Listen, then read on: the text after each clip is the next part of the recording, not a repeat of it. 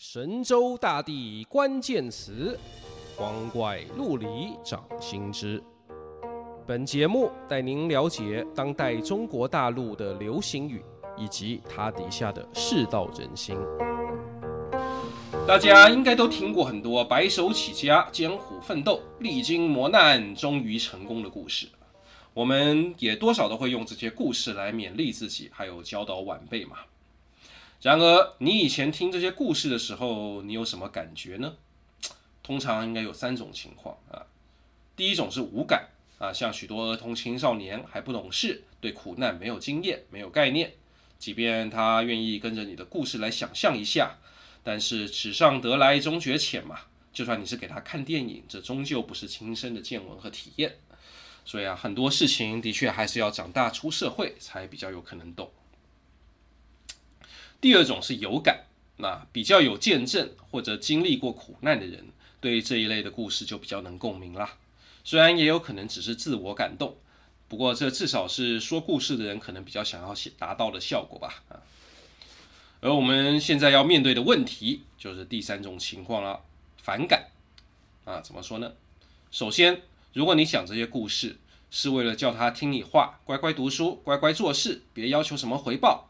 啊，那人家当然会不爽啦，然后他也会开始怀疑你的故事呢，有几分真几分假。再然后他长大了，而且读了书，上了网，学会怎么检索资料、辨别史料，他真的去可以去考证那些故事的真假了，连带还能把当年整个政治、社会、经济大环境都了解一番，和现在做出比较啊。于是近些年哦，我们就经常可以看到这样的反驳了啊。四十年前大学毕业就可以几乎到哪里都抢手啊，三十年前你努力工作几年就可以在一线城市买房，那现在呢？嗯嗯，现在的情况就是这种故事开始失灵了啊。我们知道啊，共产党最注重宣传，而在以往，共产党宣传的各种啊战斗英雄、劳动模范，还有戏剧主角。那简直都像圣人一样的大公无私无私啊，只求付出不求回报，为了工作可以几天不睡觉，几年不回家，甚至鞠躬尽瘁，死而后已。而新中国就是在一代代人这样的苦难行军里一步步建设起来啊啊！大家以前应该多少都听过一些那这样的故事吧？现在北韩还在讲这种故事，我们外面的人听了一般通常只会觉得啊，太假了吧。但里面的人呢，就是别样的感觉了。不少大陆网友就这样表示过：以前革命年代，老一辈牺牲奉献，这是真的啊，我家里人就有这样的。但他们呢，是为了共产主义的理想，他们真的相信。那我们呢？我们现在倒是想要相信，但现在党和国家是什么路线呢？我们不是做不到牺牲奉献。那疫情三年，我们很多人就无怨无悔牺牲奉献了。但你要我负重前行，就为了你官老爷和资本家们的岁月静好吗？岁月静好啊，这是二零一七年左右流行一时的宣传口号。哪有什么岁月静好，只因有人为你负重前行啊！当时就有人指出，岁月静好是出自胡兰成和张爱玲的结婚广告。啊，那时候大作家胡兰成正在汪伪政府混饭吃啊！你用共产党引用谁不好？引这个旧式文人家汉奸啊，不晦气吗？当然，那些官媒可能还真不知道这句是胡兰成写的，因为那之前“岁月静好”已经流行蛮多年的了。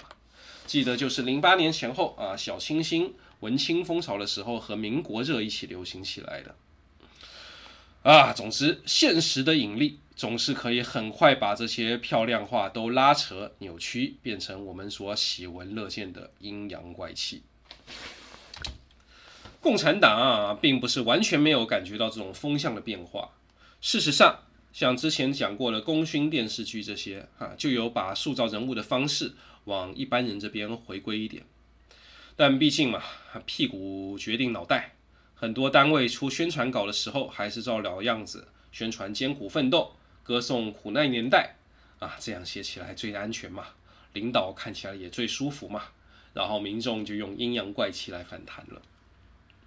当然，这里面也有好好说话、认真跟人讲道理的，例如小说家余华啊，写过《活着》和《许三观卖血记》这些名篇的小说家余华，他在一场讲座上被年轻人问到关于歌颂苦难的问题之时，他就说：“永远不要相信苦难是值得的，值得赞扬和歌颂的。苦难就是苦难，苦难不会带来成功，苦难不值得追求。磨练意志是因为苦难无法躲开。”啊，这算是持平之论吧。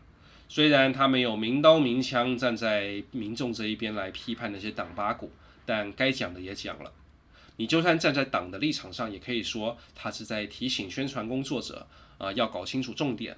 我们艰苦奋斗是为了成功，而不是为了做出一副啊我们很艰苦的样子，来帮你们这些坐办公室的家伙来自我感动啊。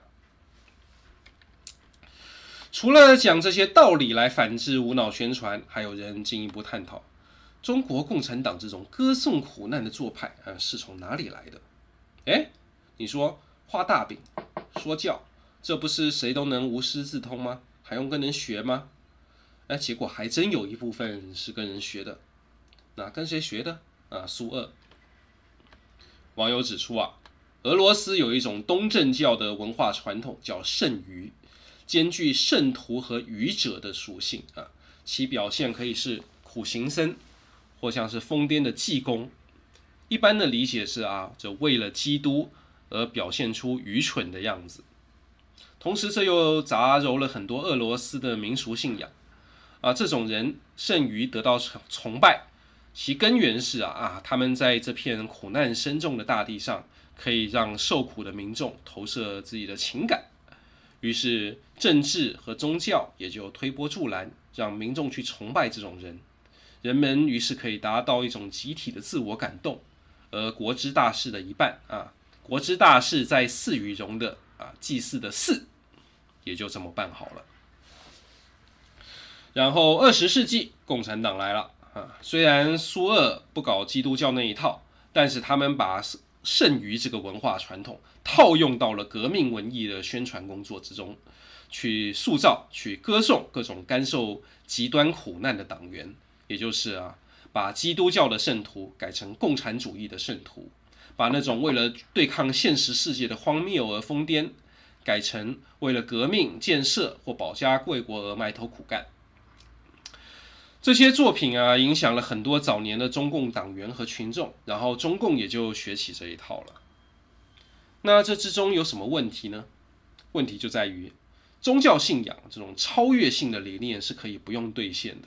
哪怕天国永远不会降临地上，哪怕教会也都很腐败，你一代代的剩余还是可以在这种生命形态里达到某种纯粹与崇高。而共产主义是世俗的理念，是要兑现的。你第一代人是可以跟你共产党吃苦，但你要让人看得到希望，看得到确实的进步，而且你领导干部要以身作则，你这样的宣传才可以继续运转下去。否则啊，过了十几年，人家还看不到前景，又或者觉得你已经变质了，那这套就要失灵了。苏联后来就是这样的。另一方面的问题是啊，你宗教苦行可以违心，可以一意孤行，但我们做事是应该要讲方法、动头脑的。而歌颂苦难的一类宣传，却往往是称颂那种不讲道理、不动头脑、只一根一根筋。埋头苦干啊，党说什么我就做什么，这种机器人式的服从，你说这是在给士兵洗脑吗？哎，不啊，中共练兵都不这么洗脑的。共军讲究的是啊，基本军纪练好以后，你实战要灵活，要让基层士兵也明白战略意图，而且要让士兵能多动头脑，集思广益，讨论出聪明的打法再去打，不逃避牺牲。但也绝对不能像日军那样搞什么万州万岁冲锋，为殉国而殉国，做无意义的牺牲。以前我们应该都听过一种说法，是中共在韩战是靠人海战术，不惜代价堆人命，才跟美军打平的。这种说法到网络时代开始就屡屡被大陆网友引述史料来驳斥了。诶，明明志愿军是很用头脑的。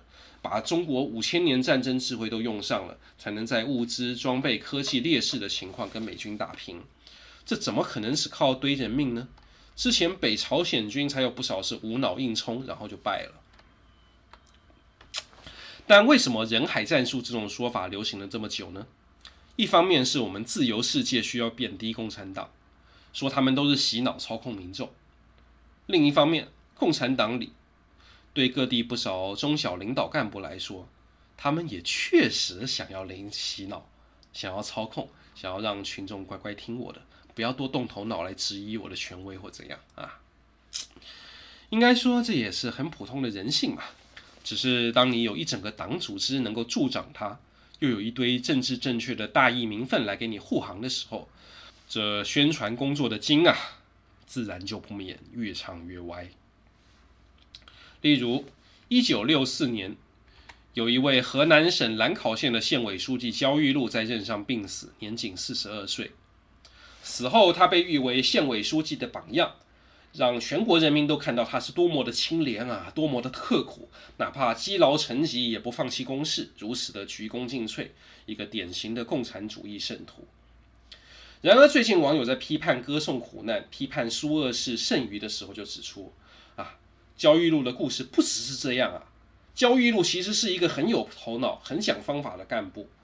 他是刻苦，但更值得我们知道的是，他在工作期间也搞了很多灵活变通的方法，让他管辖的地方和单位能够避开僵化政策的危害，而更有效率地达成任务。可是过去的宣传却很少提起这一面，提到也不常放在主要位置，主要位置都还是拿去突出强调牺牲奉献，拿去歌颂苦难了。于是，知乎上提出这些故事的网友就主张。应该把苏俄式剩余这种思维从当代的中国文化、当前的公宣传工作里剔除出去。这本来就不是中国的东西啊！中国人是务实的，中国人精神世界没那么极端的宗教色彩。过去我们这是在不知不觉间就受到苏俄的影影响。呃，你同意这种主张吗？那我基本是赞成，但而且我还可以加以补充。先秦时期的墨家也有苦行者，墨子就非常刻苦，但同时墨子也非常讲究用头脑。而在墨子死后，没有多少人，没有多少弟子能把苦行和头脑都继承到。